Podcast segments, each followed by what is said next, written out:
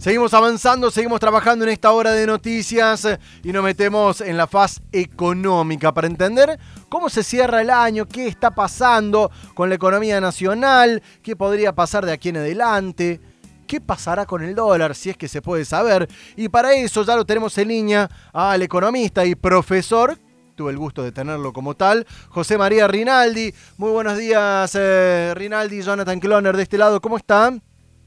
Hola, buen día, Jonathan. Muy, muy bien. Un gusto. El gusto de tenerlo aquí al aire para entender un poquito de cómo se va cerrando el año. Y, lo llevo en primera instancia con esta cuestión del dólar. Hemos visto que en los últimos días eh, venía planchado, de hecho, bajando el dólar paralelo, el blue, pero en las últimas horas repuntó. Y de hecho alcanzó un techo que no tenía desde mediados de noviembre. ¿Por qué se da este movimiento, profesor? Bueno, ahí es un mercado muy chico, es muy volátil eh, y está alimentado principalmente por la, provisión de dólares del turismo, mayormente extranjera, y algunas operaciones de tipo interno. Entonces, como se cerró nuevamente el, turismo para los extranjeros, la frontera, y cortó con la posibilidad de provisión de los dólares que alimentan ese mercado, eh, quedó de la provisión de, lo, de la venta de dólares domésticos. Y eso es lo que provoca esa volatilidad porque es un mercado chico.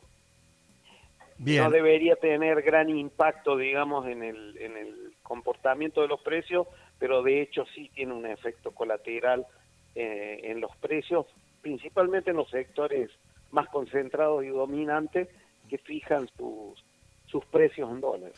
Y vinculado este tema al movimiento del dólar oficial y del comportamiento del central, ayer dábamos cuenta de que el central venía con un buen ritmo de compras de reservas en dólares, ¿no? E, en el último mes de diciembre. ¿Qué podría llegar a pasar de aquí en adelante o qué se avisora, ¿no? En materia económica para, para el país. Sí, lo, lo está haciendo porque mm, el central quiere mantener la competitividad del tipo de cambio, porque eso implica competitividad de las exportaciones. Entonces, eso es uno de los motores de la demanda, entonces no quiere que se desinfle ese, motor. Entonces, eh, está teniendo un comportamiento de eh, mini devaluaciones este, periódicas que eh, estaban llevando a converger inclusive con el blue previo a la escalada esta, ¿no?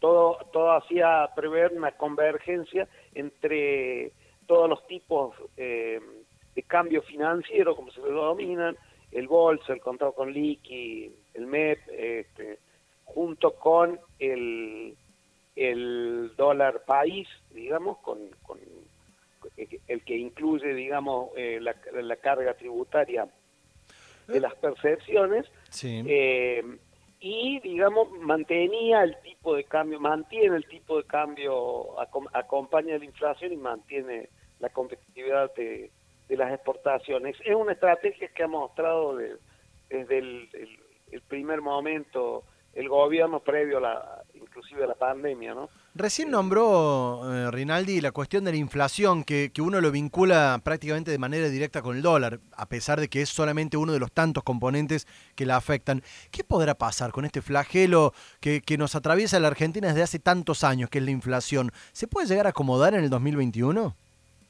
No, no, en el 2021 no hay que tener mucha esperanza, va a ser un año más.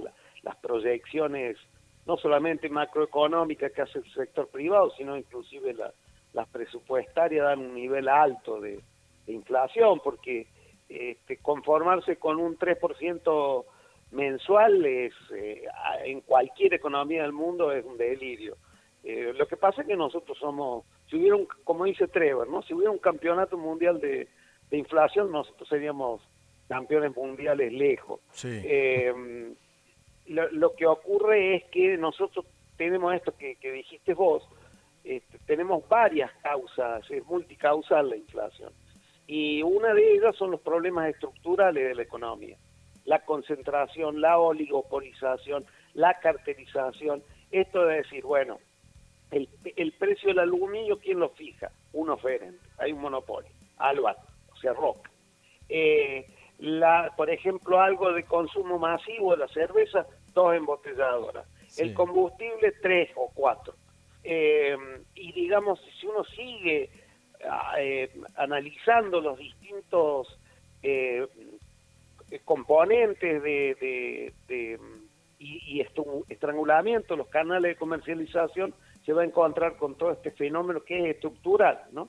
Más allá del análisis monetario que se haga de la inflación, más allá de cuánto sea el déficit fiscal por la pandemia o no, o por la no pandemia, o por los intereses de la deuda, digamos, es multicausal. Pero el corazón hoy, todos los ojos están puestos en la evolución del tipo de cambio. Rinaldi, le hago la última para no quitarle más tiempo y trayéndolo un poquito más al ámbito local, tanto municipalidad como provincia, se ha hablado mucho de la deuda que tiene el municipio de Córdoba y que tiene la provincia de Córdoba.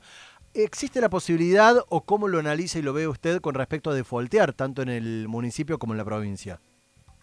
Bueno, está, está más cerca la provincia, de, de hecho ya está defolteada. Este, esa deuda van por, por, por la, la, quinta propuesta y bastante incierta y con bajo nivel de probabilidad de que los acreedores acepten. Con lo cual está eh, complicado. Claro, está complicado por la magnitud, ¿no? Porque este, el, el, más del 93% de esa deuda es en dólares. Entonces también ahí aparece el otro componente que analizábamos recién, que era el, todos los ojos puestos en el tipo de cambio. Otra vez, el tipo de cambio que es ese fetiche que tenemos los argentinos. Eh, lo escuchamos a José María Rinaldi, economista, profesor universitario, por supuesto. Muchísimas gracias por los minutos al aire. Que tenga muy buen año, profesor. gracias a ustedes, igualmente. Hasta luego. Bien, bien, adiós. Lo que te espera al salir de casa.